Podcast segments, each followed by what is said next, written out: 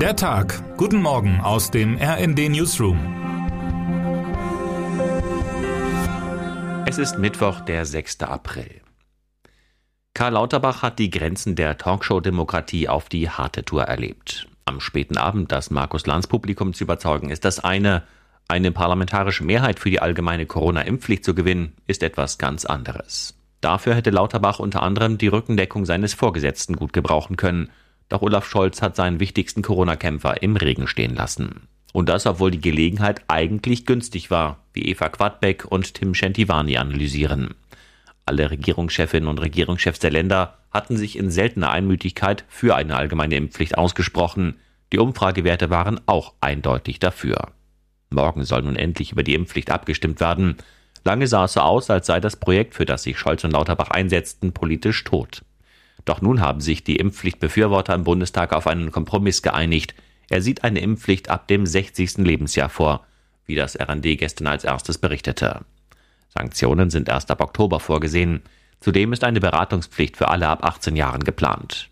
Im Juni soll es einen ersten Bericht der Bundesregierung über den Impffortschritt geben. Ist er positiv, kann den Planungen zufolge mit einfacher Mehrheit des Bundestags die Impfpflicht wieder aufgehoben werden. Dass Scholz und Lauterbach ein ungleiches Duo sind, war schon lange klar.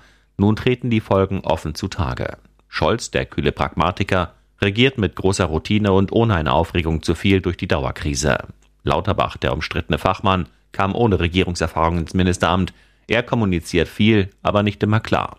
Teile seines engen Führungskreises scheinen überfordert zu sein. Einige Kritik hat Lauterbach auch für seine Ankündigung eingesteckt, dass selbst nach einem positiven Corona-Test bald keine Isolation mehr verpflichtend ist. Wenn eine Person Symptome aufweist, dann sollte sie zu Hause die Corona-Infektion aussitzen, anstatt noch mehr Menschen anzustecken, sagt etwa der Bremer Epidemiologe Hajo Zeb im RD-Gespräch. Gerade bei der Omikron-Variante besteht die Gefahr, dass Infizierte das Virus sehr schnell weitergeben. Auch in diesem Fall hat Lauterbach dem Druck der FDP nachgegeben.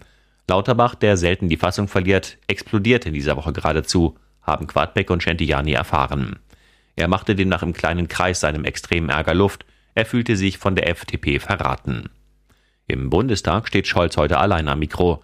In der Regierungsfragestunde wird es mit Sicherheit vor allem um die deutsche Rolle in den Bemühungen um Frieden in der Ukraine gehen. Möglichst nichtssagende Antworten auf die kritischen Fragen der Opposition zu finden, ist eine der großen Fähigkeiten des Kanzlers.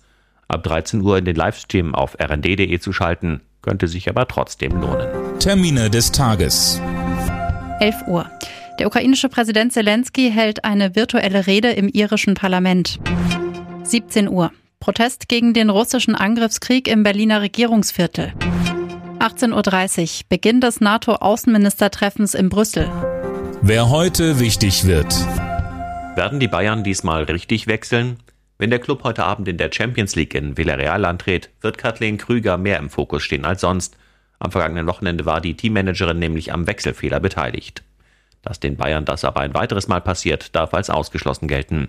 Anstoß ist um 21 Uhr. Und damit wünschen wir Ihnen einen guten Start in den Tag.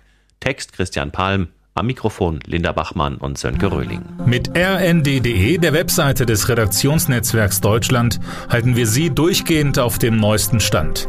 Alle Artikel aus diesem Newsletter finden Sie immer auf rnd.de slash der Tag.